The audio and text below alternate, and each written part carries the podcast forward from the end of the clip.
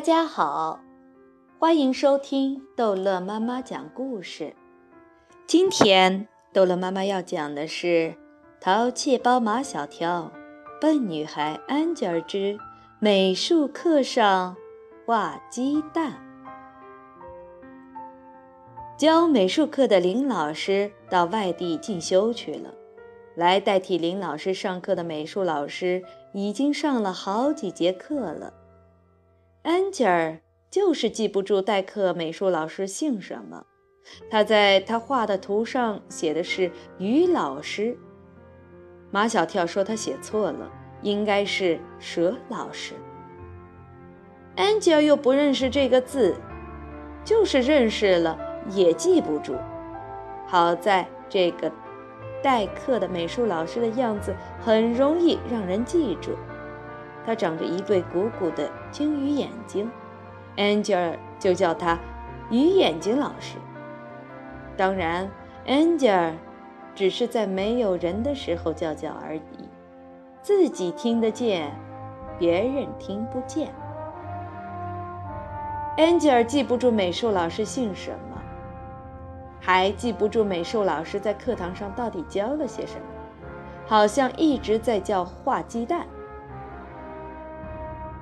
你们知不知道达芬奇？美术老师抬起下巴，故意做了一个停顿。他希望没人知道，这样他好给学生讲讲达芬奇。没想到，长得像猴子的毛超把手高高举起来，他的眼睛也像猴子一样闪得飞快。美术老师皱了皱眉头，把头扭向一边，装作没看见。老师，老师，我知道达芬奇。猿猴毛超拼命的举手，他向前倾着身子，几乎快把课桌给掀翻了。他那骨瘦如柴的手已经伸到美术老师的眼皮底下了。没办法，美术老师只好请猿猴毛超站起来说说达芬奇。美术老师并没有请毛超到上台来讲。可是他一蹦一跳地上了讲台，伸伸细脖子，就叽里呱啦地讲了起来。猿猴毛超讲得很详细，也很全面，所以他讲的上气不接下气。大家知道了达芬奇是意大利的大画家，知道了他小时候画了许多许多鸡蛋，知道了他最有名的一幅画是《蒙娜丽莎》。末了，猿猴毛超问大家：“你们见过蒙娜丽莎的微笑了没有？”大家摇头，都说没见过。猿猴毛超的目光在全班每一个人的脸上搜索起来，他盯住了安吉尔，看，蒙娜丽莎就像安吉尔那样笑。于是。全班四十几双眼睛齐刷刷地看向安吉尔的脸，安吉尔什么都不知道，因为他这时候并没有听猿猴毛超在讲什么。他在想达芬奇为什么要画那么多的鸡蛋？如果他画很多的很多的鸡蛋，也能当大画家吗？想着想着，他就笑了。这一笑正好被猿猴毛超看见了。安吉尔不笑的时候还好看点，一笑起来反而有点丑，还有点傻。唐飞失望极了。蒙娜丽莎的微笑就这样子啊！全班哄堂大笑。美术老师差一点就笑了，但他没有笑，看得出来他是拼命的忍住才没有笑出来。安吉尔不知道大家在笑什么，他突然从座位上站起来。像回答问题那样大声地说：“等我长大，我一定要到意大利去见达芬奇。”这一次，美术老师是真的笑了，他实在忍不住了。安琪儿同学，你永远也见不到达芬奇了。为什么？因为达芬奇在很多年前就去世了。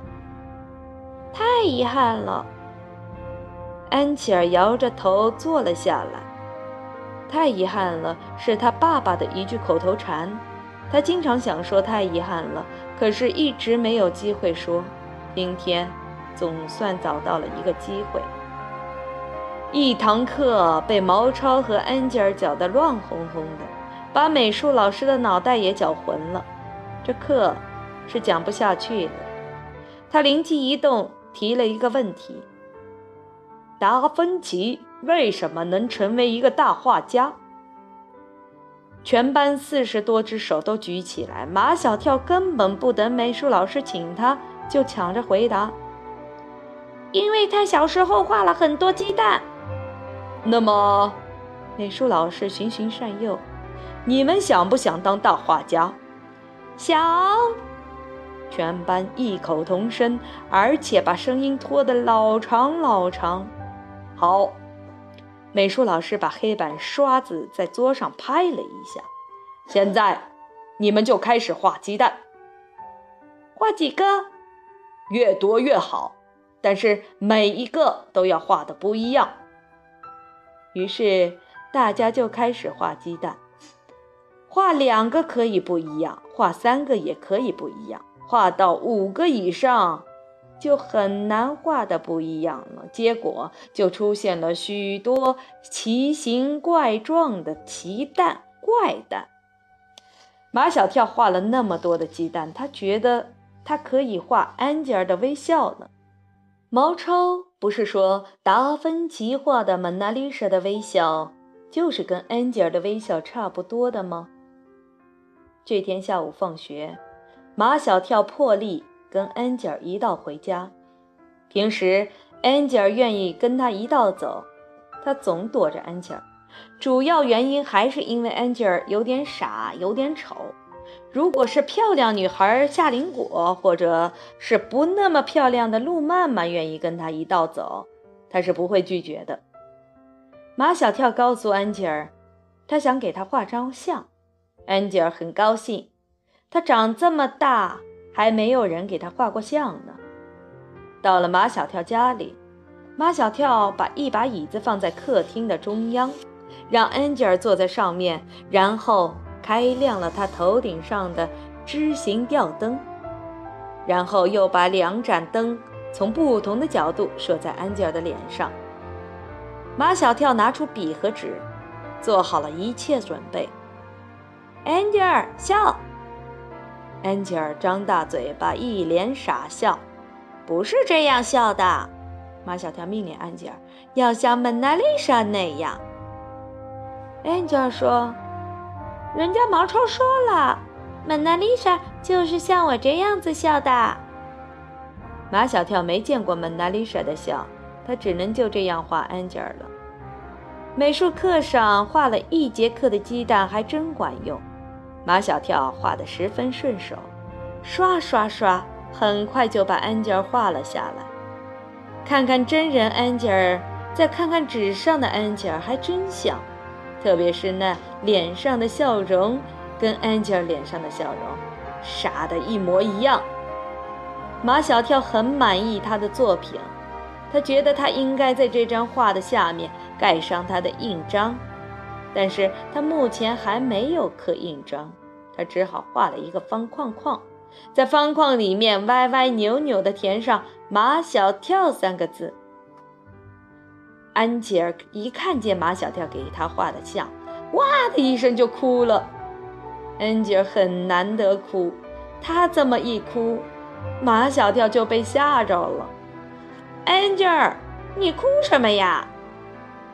你把我画的这么丑，我没有把你画丑。马小跳急了，你本来就是这个样子的嘛。好了，这一章的故事就讲到这儿结束了。